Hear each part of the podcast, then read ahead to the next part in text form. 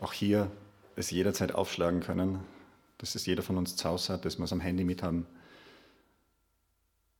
Und danke, dass du uns auch hilfst, das zu verstehen. Heiliger Geist, ich bitte dich, komm jetzt und fülle den Raum, fülle unsere Köpfe, fülle unsere Herzen, damit wir verstehen, was du uns sagen willst.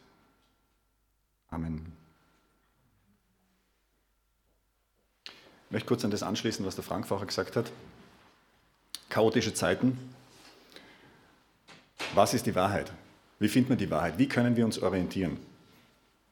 Und nicht nur, weil die Predigtreihe jetzt über Studieren und über die Bibel geht, generell als Christen, wissen wir, okay, wir finden die Wahrheit in der Bibel.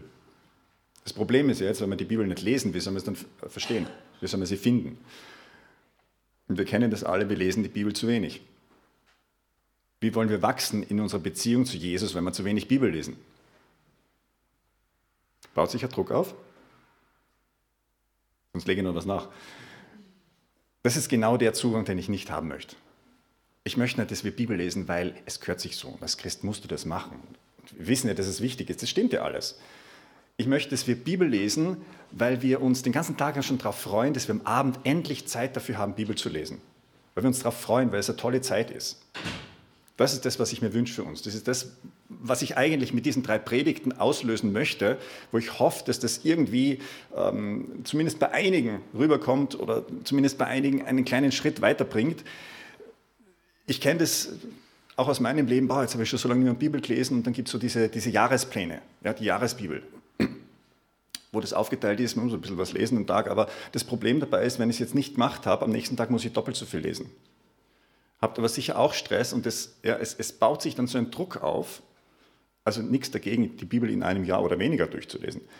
Aber der Druck dahinter, ich hätte gerne eine andere Motivation.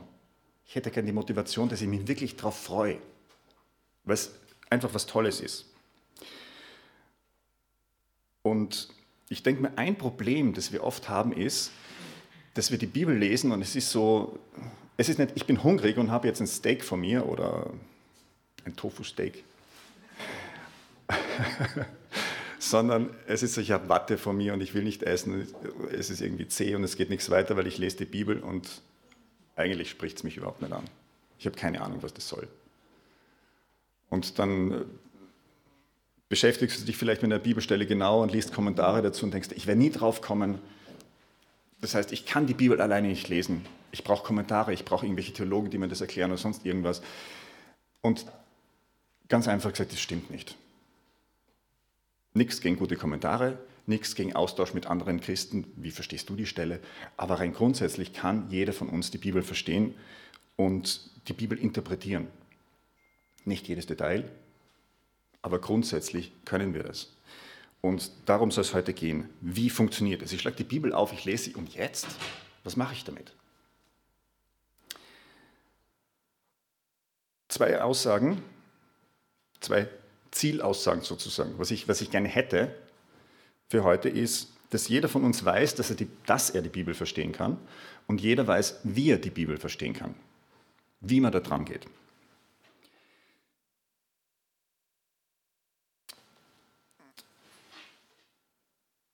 eine Interpretationsreise durch die Bibel. Einige von euch kennen es vielleicht, einige von euch wissen es nicht. Gott hat Angst vor Wasser. Für einige vielleicht neu. Gott hat Angst vor Wasser. Du musst nur durch die Bibel gehen, du siehst es. Womit fängt es an? Im Anfang schuf Gott Himmel und Erde und die Erde war wüst und leer und Finsternis war über der Tiefe. Und der Geist Gottes schwebte über den Wassern. Gott war nicht im Wasser. Der mag Wasser nicht. Der schwebt drüber. Klar, oder? Geht dann weiter. Was war erste, das erste große Gericht, abgesehen von Adam und Eva sind aus der, aus der Wüste rausgekickt worden, das erste große Gericht, wo Gott wirklich gesagt hat, so jetzt reicht es zwar echt drüber. Es war keine Pandemie, es war kein Krieg, es war nicht der Racheengel, der durchgegangen ist, es war die Flut. Es war Wasser. Altes Testament, das Land, in dem Milch und Honig fließen. Ja, aber kein Wasser. Israel ist ein Wüstenstaat. Wieso stellt Gott einen Wüstenstaat als was ganz Tolles hin, dort, wo weiß ich, was für einen Aufwand betreiben muss, damit überhaupt irgendwas wachsen kann? Aus im Norden, da schaut es ein bisschen besser aus. Gott mag Wasser nicht. Gehen wir ein bisschen weiter. Jesus, erstes Wunder. Wasser zu Wein. Gegen Wein hat er nichts gehabt. Wasser? Na, ist nicht seins. Matthäus 14, die Geschichte Jesus, äh, die Jünger sind im Boot unterwegs, Sturm kommt, Jesus kommt nicht dahergetaucht, Jesus kommt nicht angeflogen, nicht angeschwommen, er geht über das Wasser. Und die Mutprobe für den Petrus war dann, auch übers Wasser zu gehen. Und was passiert in dem Moment, wo Petrus zweifelt? Zack, er ist im Wasser. Gleich die Strafe. Tolle Theologie, ja? du machst einen Fehler und Gott haut es sofort auf den Kopf. Nächster Punkt. Was ist das Eintrittsritual in die Jesus Gang, in die Bande von Jesus? Bei irgendwelchen Straßengangs in New York musst du jemanden umbringen oder einbrechen oder sonst was. Du musst einmal durchs Wasser durch. Das Schlimmste, was Gott sich so vorstellen kann. Und Paulus schreibt ja sogar, dass das ein Symbol ist fürs Sterben. Im Alten Testament war das vielleicht noch irgendwie so reinwaschen, aber bei uns hat es was mit Sterben zu tun. Wenn du dann ganz ins letzte, vorletzte Kapitel schaust von der Bibel, was gibt es alles in der, Bibel, äh, in der neuen Schöpfung nicht? Kein Schmerz, keine Tränen, keine Trauer, Offenbarung 21, Vers 1. Und ich sah einen neuen Himmel und eine neue Erde. Denn der erste Himmel und die erste Erde waren vergangen und das Meer ist nicht mehr.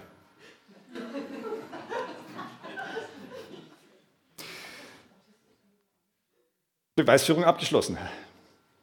Von der ersten bis zur letzten Seite von der Bibel. Gott mag kein Wasser. Ist klar, ist völliger Blödsinn stammt aus, der, aus einer Überlegung aus der Teensarbeit, wo es einfach darum gegangen ist, du kannst jeden Blödsinn aus der Bibel nachweisen, nicht jeden. Ich wollte nachweisen, dass Gott Bier mag. Ich habe es nicht geschafft, ja, das kommt nicht vor. Aber an sich diese Beweisführung, wenn die Aussage, Gott mag kein Wasser, oder damals bei den Teens was, Gott hat panische Angst vor Wasser, wenn die nicht so absurd wäre, sondern das irgendeine andere, glaubhaftere Aussage wäre, dann würden wir eventuell diese Beweisführung wirklich glauben obwohl es völliger Schwachsinn ist. Wo sind jetzt die Fehler in der Interpretation? Was habe ich falsch gemacht? Und möchte jetzt dazu kommen, eben wie, wie macht man es richtig? Ja, wie, was machen wir? Wir schlagen die Bibel auf, wir lesen es, was machen wir jetzt damit? Und ich möchte zwei Punkte nur kurz ansprechen, damit, weil es wichtig sind, damit ich sie nicht vergisst. Das eine ist Heiliger Geist, das zweite ist Gebet. Wir brauchen den Heiligen Geist, um die Bibel zu verstehen. Gute Nachricht, als Christ hast du den Heiligen Geist.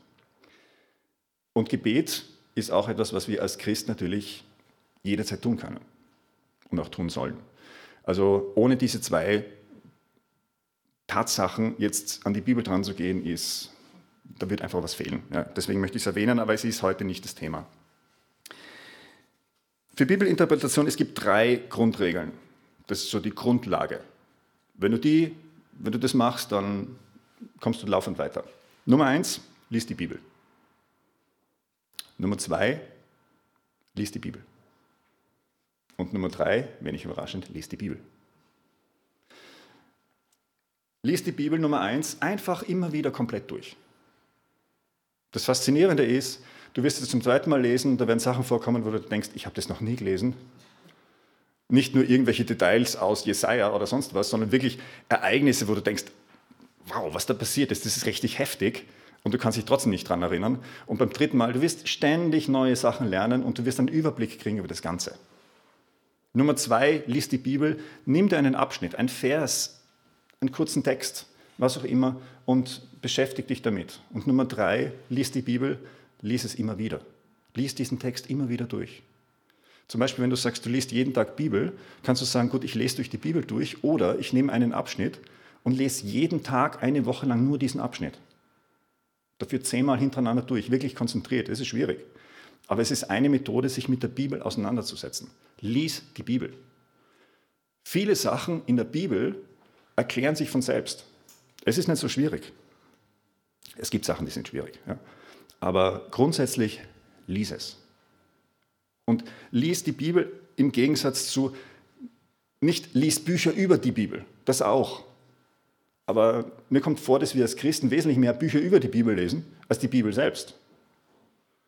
Und das Problem ist, dass wir dann das nur aus zweiter Hand haben sozusagen. Das ist eine gute Sache, Bücher über die Bibel zu lesen, aber wir sollten wirklich zur Quelle selber gehen.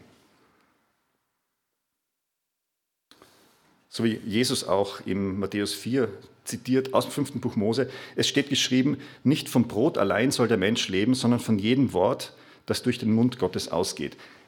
Wir leben davon, dass wir Bibel lesen. Und dieser Vergleich mit dem Brot, mit dem Essen, wir brauchen das täglich. Und wenn wir nicht täglich Bibel lesen, dann haben wir gewisse Mangelernährungserscheinungen mit der Zeit. Ja? Es geht uns besser, wenn wir Bibel lesen. Und wenn wir das Ganze auch immer wieder durchlesen und uns damit beschäftigen, es korrigiert so viele Missverständnisse, die wir im Leben haben. Weil wir merken, hoppala, das, ah, das haut so nicht hin, wie ich das mache, das, das funktioniert anders. Und dann funktioniert es wirklich. Das heißt, lies es. Und man braucht dazu kein Theologe sein, um es zu lesen. Beziehungsweise umgekehrt. Ich würde sagen, jeder Christ ist Theologe. Diejenigen, die als Theologe bezeichnet werden, sind einfach nur die, die mehr Zeit damit verbringen dürfen. Ist ein gewisser Vorteil, aber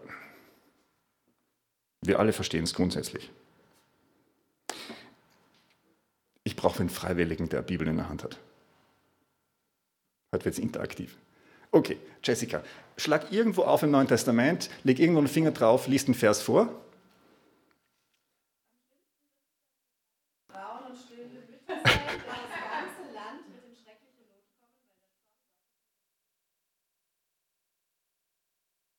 Okay, ich hoffe, das war nicht prophetisch jetzt.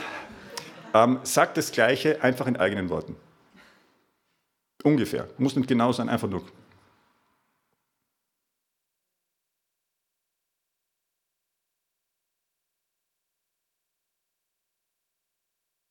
Es muss nicht jedes Detail drin sein, allgemein. Oder Timotheus.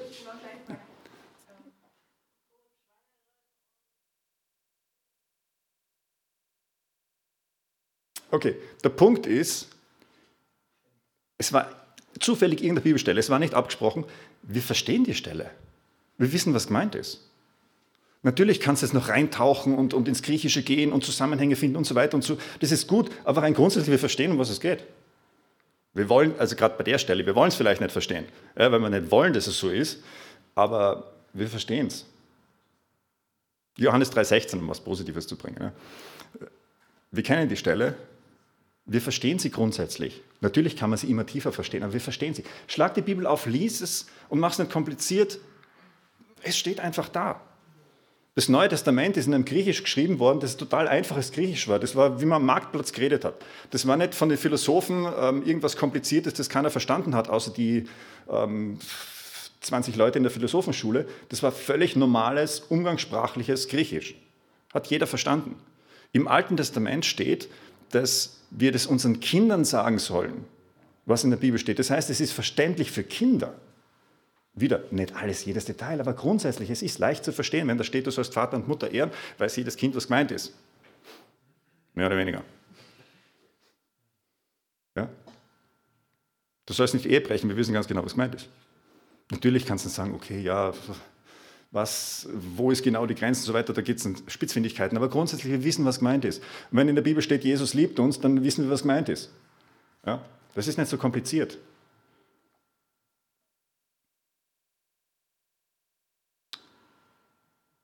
Die Bibel ist kein Rätselbuch.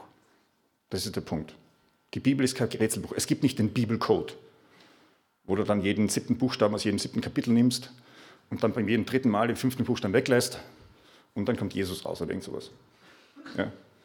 Wenn du lange genug rumspielst, du kriegst alles. Du kannst die Offenbarung von hinten ähm, äh, nehmen und kriegst dann irgendwelche Diktaturen, äh, Diktatoren raus. Ähm, das ist ein, es ist kein Rätselbuch. Jesus hat nicht gesagt, komm, dann musst du mal graben und dann führe ich dich in die Irre und, und, und nimm dich auf den Arm. Und, nein, Gott will, dass wir das verstehen. Deswegen hat er es auch so geschrieben. Und die naheliegendste Bedeutung ist im Normalfall die richtige.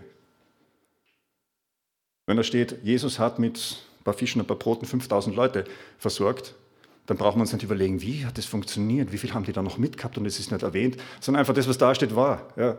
Jesus hat das gemacht, wie genau weiß ich nicht, aber das, was da steht, so ist es, Punkt. Braucht man nicht lange drüber nachdenken. Was das für unser Leben heißt, das ist natürlich dann, äh, da kann man viel drüber nachdenken, aber grundsätzlich ist es nicht weiter schwierig.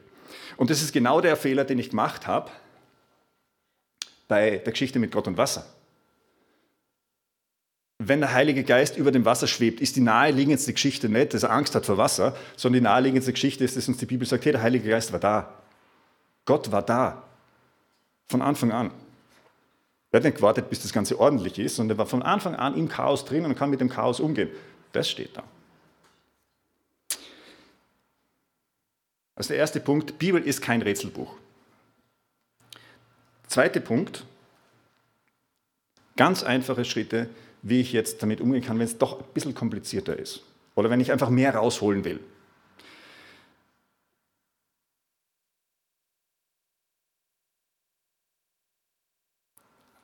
Eine wichtige Sache ist, dass wir von der Bibel ausgehen und nicht sagen, ich möchte jetzt, dass die Bibel das und das sagt. Und das ist ein Problem, das wir natürlich haben. Wir lesen zum Beispiel Johannes 3,16. Wir wissen, was das heißt, wir wissen, was wir damit verbinden. Ähm, wir lesen eigentlich nicht mehr die Bibel, sondern wir lesen unsere Interpretation sofort davon. Und noch schlimmer ist es, wenn wir dann sagen, ähm, ich habe folgende Meinung und ich will jetzt anhand der Bibel beweisen, dass ich recht habe. Das ist genau das, was ich gemacht habe mit Gott und Wasser. Proof Texting nennt man das. Du weißt von vornherein, was der Text sagen soll. Du weißt von vornherein, was die Statistik ausdrücken muss. Ja, glaub keiner Statistik, die du nicht selbst gefälscht hast. Glaub keiner Bibelinterpretation, die du nicht vorher schon festgelegt hast, was es sein soll. Ich habe wirklich, ich habe gesagt, gut, Gott hat panische Angst vor Wasser. Das ist eine völlig schwachsinnige Aussage, beweisen wir es mit der Bibel. Bevor ich eine Stelle dazu gehabt habe. Das hat halt funktioniert. Ja. Das ist die schlimmste Form. Aber wir alle haben so die Tradition. Wir alle haben unsere eigene Theologie und das ist auch gut so, aber wir müssen uns bewusst sein, dass wir oft nicht das sehen, was in der Bibel ist, sondern eben unsere, unsere Interpretation davon. Auch bei einzelnen Wörtern, Demut. Jeder von uns versteht unter Demut ein bisschen was anderes. Und du liest Demut und du liest eigentlich nicht das Wort, sondern du liest alles, was du damit verbindest. Und wir müssen uns einfach bewusst sein, dass es da ist.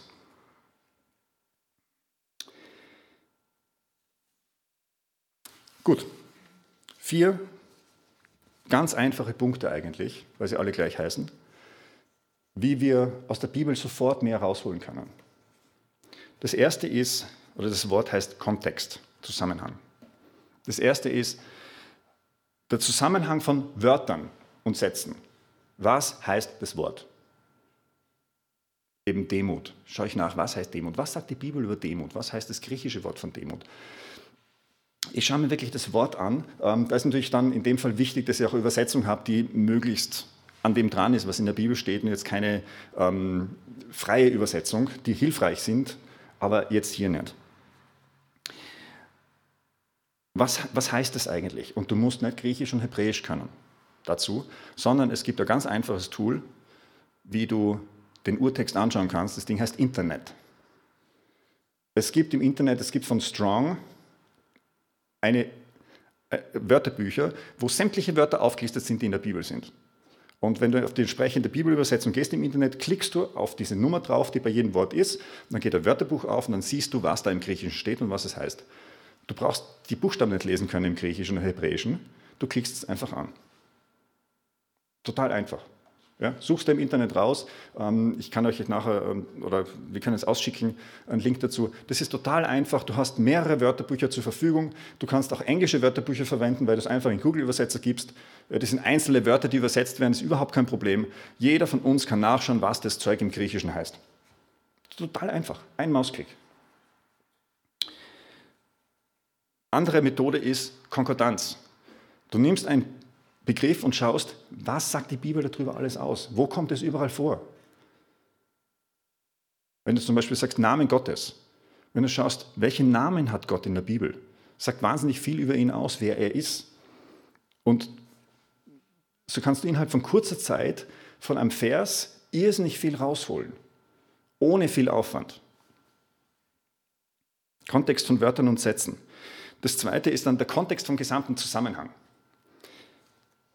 ein, ein Vers steht ja nicht für sich alleine. Es ist gefährlich, wenn man den einfach nur so rausnimmt. Ähm, kann sein, dass es in eine völlig falsche Richtung geht. Beziehungsweise Wenn wir den Zusammenhang nehmen, dann verstehen wir mehr von dem Vers. Oft erwähnt jetzt Johannes 3,16. Denn so hat Gott die Welt geliebt, dass es seinen einzigen Sohn gab, damit jeder, der an ihn glaubt, nicht verloren geht, sondern ewiges Leben hat. Worum geht's? Was ist der zentrale Gedanke von dem Vers? Man kann darüber diskutieren. Ja, geht es um mich, geht es um die Errettung oder geht es um die Liebe Gottes? Ich persönlich würde sagen, es geht um die Liebe Gottes. Die wird hier erklärt. Denn so hat Gott die Welt geliebt. Dann wird es erklärt. Dann schauen wir den Zusammenhang an und hab und wie Mose in der Wüste die Schlange erhöhte, so muss der Sohn des Menschen erhöht werden, damit jeder, der an ihn glaubt, ewiges Leben habe. Denn so hat Gott die Welt geliebt, dass es seinen eingeborenen Sohn gab, damit jeder, der an ihn glaubt, nicht verloren geht, sondern ewiges Leben hat.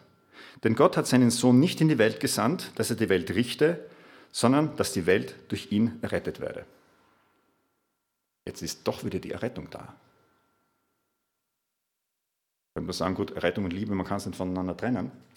Ich denke mir, es geht in dem Abschnitt, meiner Meinung nach, so auf die Schnelle, es geht um Jesus und was er getan hat. In zweiter Linie geht es um mich. Aber in erster Linie geht es um ihn. Kleiner Nebengedanke, Gott, es steht nicht da, so hat Gott die Menschen geliebt, sondern die Welt.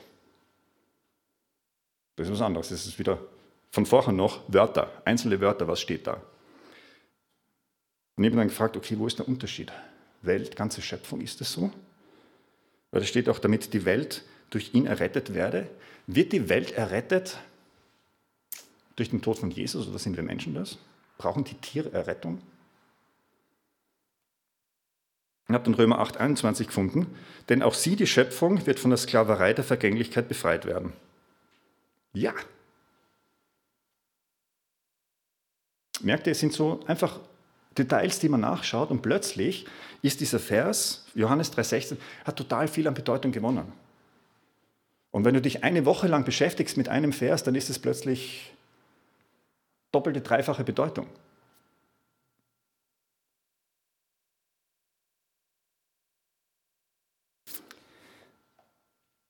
Und der dritte Zusammenhang, also der erste war einfach, Wörter haben Zusammenhang in einem Satz. Weglaufen oder laufen kann sein, ist es gefährlich, du laufst weg, oder du hast ein Ziel, du laufst hin. Beides mal das gleiche Wort, im Zusammenhang was anderes. Die Sätze stehen dann in einem Abschnitt. Ich kann einen Vers nicht rausnehmen aus einem Abschnitt und das dann als, als Wort Gottes hinstellen. Im Alten Testament steht, ähm, und wenn du das Dorf kommst, dann sollst du sie mit der Schärfe des Schwertes schlagen und du sollst alle alt und jung und Mann und Frau und alle Tiere umbringen. Ja, steht ungefähr so im Alten Testament drinnen. Wenn ich es aus dem Zusammenhang nehme, werde ich zum Massenmörder. Ja? Es gibt einen Zusammenhang dafür. Und es kommt im Neuen Testament auch nicht mehr vor. So ganz nebenbei. Ich darf es nicht aus dem Zusammenhang nehmen. Und ich darf den Abschnitt nicht aus der Bibel rausnehmen. Ich darf einen Abschnitt nie so interpretieren oder verstehen, dass er sich widerspricht mit irgendeiner anderen Stelle. Wenn ich einen Widerspruch habe, dann muss ich schauen, was ist los. Es passt was nicht. Und das ist ein Fehler, den ich bei Gott und Wasser gemacht habe. Ich habe einfach eine Aussage genommen, die jetzt zwar nicht unbedingt der Bibel widerspricht, aber die nirgends zu finden ist. Ich habe irgendwas reininterpretiert, das sonst nirgends zu finden ist. Und das darf ich nicht machen. Ich muss immer die ganze Bibel nehmen. Es reicht zwar, wenn was einmal in der Bibel steht, aber so gut wie jede Aussage haben wir mehrfach in der Bibel. Das heißt, wenn du einmal sagst, naja, der Vers heißt das und das, und du findest es sonst nirgends in der Bibel, dann solltest du mal noch genau nachschauen, ist es das wirklich? Also nicht überinterpretieren.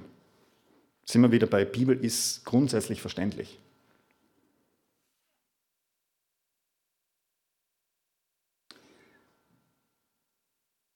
Ein Beispiel, wo man, äh, wo man Sachen nicht aus der Bibel rausreißen darf, nicht aus dem Zusammenhang rausreißen darf, wäre auch die Freunde von Hiob die Hiob alles Mögliche erzählen. Klingt wahnsinnig fromm, klingt wahnsinnig gut. Am Schluss von Hiob kommt man drauf, Gott sagt, hey, die Freunde haben nicht recht. Wenn wir jetzt das rausnehmen und eine Predigt von einem von den Freunden nehmen und sagen, okay, das ist jetzt das, woran ich mich orientiere, dann wird es schwierig. Dann passt das nicht. Ja, also nehmen wir immer das Ganze und immer dann, wenn dir was komisch vorkommt, wenn du das Gefühl hast, das hat jetzt mit Evangelium, mit guten Nachrichten nicht wirklich was zu tun, immer dann schau noch einmal genau hin. Weil sehr oft passt dann was nicht. Ich möchte ein Beispiel hier bringen, wo scheinbar ein Widerspruch ist. Und zwar, wenn ich es finde. Ja. Paulus schreibt in Galater unter anderem, wir wissen, dass der Mensch nicht aus Gesetzeswerken gerechtfertigt wird, sondern durch den Glauben an Jesus Christus. Es ist der Glaube, der uns rechtfertigt, nicht das, was wir tun. Ganz klar, wir wissen das, klare Theologie wird auch nicht angezweifelt im Allgemeinen. Jakobus schreibt im zweiten Kapitel, ihr seht also, dass ein Mensch aus Werken gerechtfertigt wird und nicht aus Glauben allein. Boom, Widerspruch. Zwei Lösungsansätze. Das eine ist, ich weiß nicht ganz genau, was Jakobus hier meint, aber es widerspricht mit ganz, ganz vielen Stellen in anderen äh, Briefen, nämlich von Paulus. Der liberale Ansatz ist jetzt zu sagen, naja, die waren nicht einer Meinung, der eine sagt das, der andere sagt das und ähm, Bibel widerspricht sich halt. Blödsinn, Bibel widerspricht sich nicht. Das ist jetzt was, wo man dann vielleicht doch einen Kommentar dazu nehmen sollte, weil er weiterhilft, oder mit anderen darüber reden sollte. Die Lösung hier ist, wir müssen von vorne anfangen, nämlich schau mal, was die Wörter heißen. Und wenn ich nachschaue, was gerechtfertigt oder rechtfertigen heißt im Griechischen, dann hat es zwei unterschiedliche Bedeutungen. Das eine ist, ich werde für gerecht erklärt. Das ist, wo Paulus schreibt, Gott erklärt uns für gerecht ohne unsere Werke. Ohne dass wir was dazu tun. Einfach so. Und die zweite Bedeutung ist, dass die Gerechtigkeit sichtbar wird. Das heißt, daran sieht man, dass du gerechtfertigt bist. Und das ist das, was Jakobus schreibt. Er sagt, hey, man sieht aus deinen Werken, dass du gerechtfertigt bist. Wir haben gerade vorher gehabt, an den Früchten erkennen. Man sieht das. Wenn du sagst, du bist Christ und in deinem Leben ändert sich absolut nichts, du bist genauso so, wie bevor du Christ geworden bist, da passt was nicht. Aber ich denke mir, jeder von uns weiß zumindest ein paar Punkte, die anders sind, weil, weil du Christ bist. Das heißt, es ist hier kein Widerspruch. Bei solchen Stellen wird es manchmal schwierig, wenn du auf solche Stellen stößt. Es gibt auch andere Sachen, die scheinbar Widersprüche sind. Ähm, ich bin bis jetzt auf keinen Widerspruch gestoßen, wo ich nicht nach einer gewissen Zeit irgendwo eine Lösung dazu gefunden habe, die wirklich Sinn macht. Wenn du auf sowas stößt, nicht verzweifeln. Nicht denken, boah, es stimmt doch nicht. Ähm, und mach auch nicht den Fehler, dass du sagst, ich nehme das Strengere, sicherheitshalber. Sicherheitshalber nehme ich inzwischen, okay, ich brauche doch meine Werke, um gerechtfertigt zu sein. Es bringt es auch nicht unbedingt. Ja wenn du wirklich auf was stößt, wo du im Leben was ändern sollst, Gott gibt dir die Zeit dazu. Es ist nicht so, dass du drauf stößt und Gott sagt, es hast du drei Sekunden, das zu ändern. Und dann kommt der große Gerichtshammer. So ist Gott nicht. Also Zusammenhang. Was heißt das Wort im Zusammenhang? Was heißt der Vers im Zusammenhang? Was heißt der Abschnitt im Zusammenhang? Im Zusammenhang von der ganzen Bibel. Und der letzte Zusammenhang, der der unwichtigste ist, ist der kulturelle, geschichtliche. Wie hat es damals ausgeschaut? Jericho. Wie hoch waren die Mauern wirklich? Wie dick waren die Mauern wirklich? Diese Sachen bringen im Normalfall mehr Verständnis, mehr Bildhaftigkeit sozusagen vom Ganzen, aber es wird dir nie eine Stelle erklären. Es wird nicht ausreichen. Ich habe gehört von einer Stelle, ähm, Simson geht nach Gaza, holt dort die Stadttore und geht bis nach Hebron. Wenn man sich das anschaut, das waren rund 50 Kilometer. Das ist ein Stückel. Und die Dinger waren ziemlich groß. Das waren die größten Stadttore, die sie da irgendwie geschafft haben zu bauen. Und die hat auf seinen Schultern dahin getragen. Wenn du dich noch fragst, warum hat den keiner aufgehalten? Wenn ein Typ sowas macht, dann gehst du ihm aus dem Weg. Ja. Diese Zahlen helfen überhaupt nicht, um die Stelle grundsätzlich zu verstehen, aber sie machen das Ganze irgendwie verständlicher. Achtung, es gibt auch viele falsche Informationen. Das ist oft der Moment einmal, das stimmt so in der Bibel nicht. Ich bin gestern durch Zufall auf was draufgestoßen. Land, wo Milch und Honig fließt.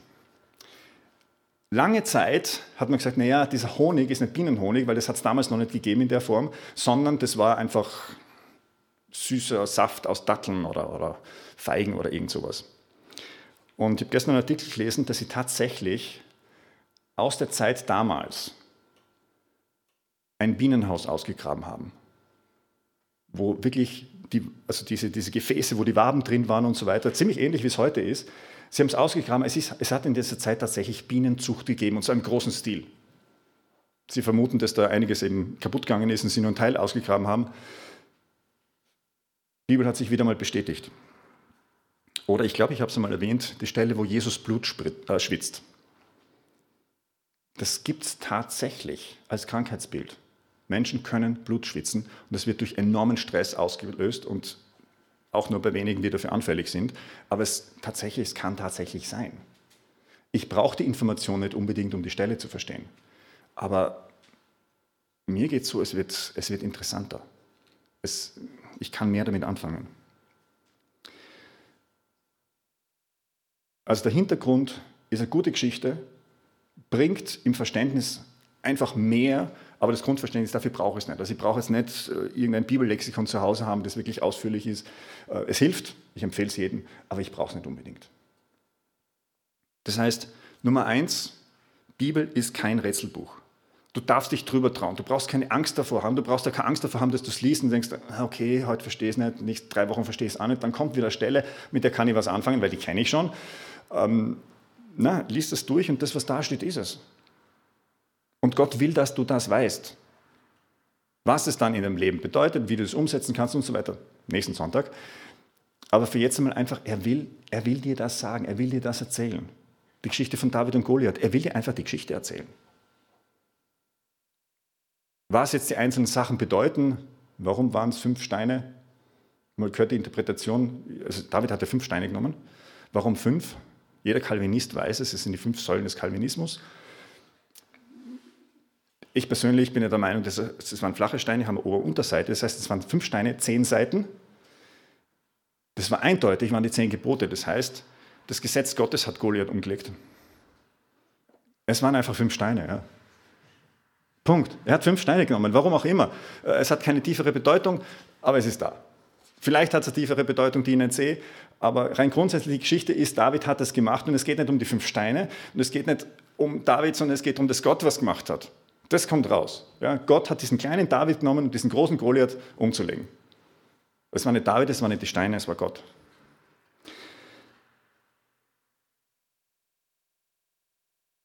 Wir können die Sachen verstehen. Wir nehmen einfach das, was da steht. Punkt. Und dann können wir weiter reingraben. Eben Wörter, Zusammenhang, was steht alles da. Und dann, ich würde sagen, dann schau in die Kommentare rein. Weil sonst werden, werden die Gedanken in eine Richtung gelenkt und du bist nicht mehr offen für das, was Gott dir zeigen will. Weil du einfach schon eine Richtung hast.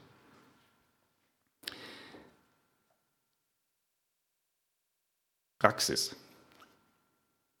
Wir haben letzte Woche gehabt, so als Herausforderung, nimm dir fünf Minuten Zeit, um Zeit mit Gott zu verbringen ohne Gebet, ohne Bibellesen, ohne alles. Wenn Gott was sagt, sagt er was. Wenn Gott nichts sagt, verbringst du Zeit mit ihm. Machst sonst nichts. Heute kommen zwei, die zweiten fünf Minuten dazu. Nimm dir fünf Minuten Zeit, um Bibel zu lesen. Nicht mehr, fünf Minuten. Mach zehn Minuten am Tag. Ist nicht allzu viel. Man kann später ins Bett gehen, man kann früher aufstehen. Man kann die Mittagspause verkürzen, was auch immer. Zehn Minuten ist nicht weiter tragisch. Das Problem dabei ist, dass wir es vergessen, Nummer eins. Meine Empfehlung war, stell einen Wecker, jeden Tag auf eine gewisse Uhrzeit, wo du weißt, da passt es für mich. Und das Zweite ist das Hirn, das vor allem im ersten Teil sagt, wozu soll ich jetzt die fünf Minuten abwarten, es passiert eh nichts. Weil ob ich jetzt abwarte oder nicht, Gott ist da, ich bin da, also brauche ich, ja, es ist, dieses, es ist sinnlos, es bringt nichts. Hör mal nicht aufs Hirn in den fünf Minuten und ähm, dann beim Bibellesen kann man das Hirn durchaus wieder verwenden setze noch durchaus ein kurzes Gebet vor das Bibellesen. Also ich würde jetzt nicht ohne, ähm, ohne Gebet Bibellesen unbedingt anfangen. Es ist okay, aber ich glaube, es ist durchaus sinnvoll, vorher zu beten. Es, ähm, es wird dann mehr, mehr rauskommen. Und dann schau dir einfach, schau dir eine Bibelstelle an. Du kannst natürlich fünf Minuten einfach Bibel durchlesen, Kapitel für Kapitel. Aber sonst schau dir einfach eine Stelle an. Nimm dir eine Stelle, einen kurzen Abschnitt und lies es einfach durch, so als ob du es zum ersten Mal lesen würdest. Denk nicht dran, was weiß ich darüber schon, sondern nimm einfach nur das, was da steht. Also wenn du zum Tatort kommst, Spurensicherung, du nimmst alles mit und überlegst nicht, War das die Tatwaffe oder liegt es nur zufällig da? Nimm einfach alles und schau, was rauskommt dabei.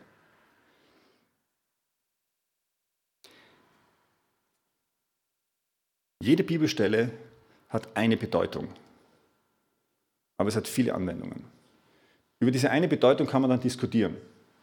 Und ich mag das, ja, wenn, wenn, jemand anderer Meinung ist, aufgrund der Bibel einfach schauen, okay, wie kommt der dazu, wie kommt er zu anderer Meinung? Aber lass dich davon nicht irgendwie abbringen, ja, ich komme ja eh nicht drauf, die anderen sind anderer Meinung, die anderen haben sicher recht, ich habe nicht recht. Lies die Bibel und schau, was Gott dir sagt. Vielleicht sagt dir Gott einfach was anderes, aber es wird nie widersprüchlich sein zu dem, was da steht. Wenn wir einen Widerspruch haben, dann passt was nicht. Ansonsten diskutieren wir einfach drüber das ist auch Praxisansatz, reden wir mehr über die Bibel, reden wir mehr über das, was drinsteht, über das, was ich verstehe davon, über das, was ich nicht verstehe davon. Lesen wir nicht nur für uns Bibel, machen wir die fünf Minuten nicht nur für uns, Beziehung mit Gott, sondern reden wir einfach miteinander. Dafür sind Christen da, dafür ist Gemeinde da, unter anderem. Anwendungen haben wir dann viele, das kommt nächsten Sonntag. Aber für heute eben so viel. Trau dich drüber, und lass dich überraschen, was passiert. Ich möchte noch beten.